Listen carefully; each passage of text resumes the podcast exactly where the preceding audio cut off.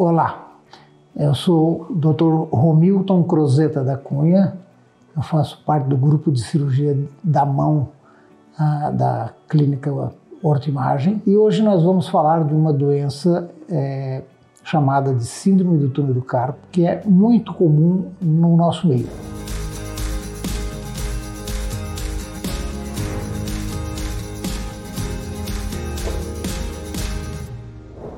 As pessoas, principalmente à noite, no início da doença, acordam à noite com uma mão dormente, ou as duas. Isso vai se vai aumentando a frequência, a intensidade e depois de um tempo talvez fique dormente durante o dia também. Algumas atividades é, pioram essa dormência, né? trabalhos manuais, digitar muito tempo ou posições em que a mão fica forçada em flexão ou extensão, ou seja, muito dobrada muito estendida, mas acomete principalmente mulheres, é, mas os homens também é, é, também têm essa, essa doença. E ela é causada por uma, um estreitamento numa estrutura anatômica chamada de túnel do carpo. Por isso que o nome é síndrome do túnel do carpo. Né? Nós temos uma, um, um, um, verdadeiro túnel aqui no, no carpo entre esse osso, esses dois ossos, aonde passam os tendões que fazem a flexão da mão e o nervo mediano, que é o nervo responsável pela sensibilidade nessa região da mão. Por algum motivo, nessa quarta década,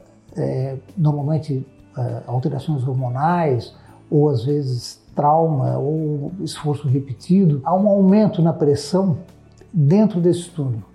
E como o nervo é mais sensível, ele é mais macio do que o tendão, os sintomas vão aparecer predominantemente no nervo, ou seja, a sensação de dormência na mão. A mão funciona normal, os tendões estão funcionando perfeitamente, mas a mão fica dormente. A evolução do quadro, às vezes as pessoas começam a deixar cair objetos por essa deficiência de sensibilidade. Os objetos podem cair mais facilmente da mão. É um quadro é, sindrômico é, bastante é, simples e bastante comum no nosso meio. Se você você deve conhecer alguém que teve essa doença, se você se não tem, um, algum amigo, algum parente, um, algum, uma pessoa da, da, família já teve essa queixa de, de mão dormente. Feito o diagnóstico da, da, da síndrome do carpo, normalmente com exames complementares quando tem alguma dúvida. O exame clínico já dá uma ideia muito precisa do que da doença. Em alguns casos a gente faz ultrassonografia ou uma eletro, eletroneuromiografia para definir melhor o quadro é, e para indicar tratamento. O tratamento ele pode ser conservador, ou seja, é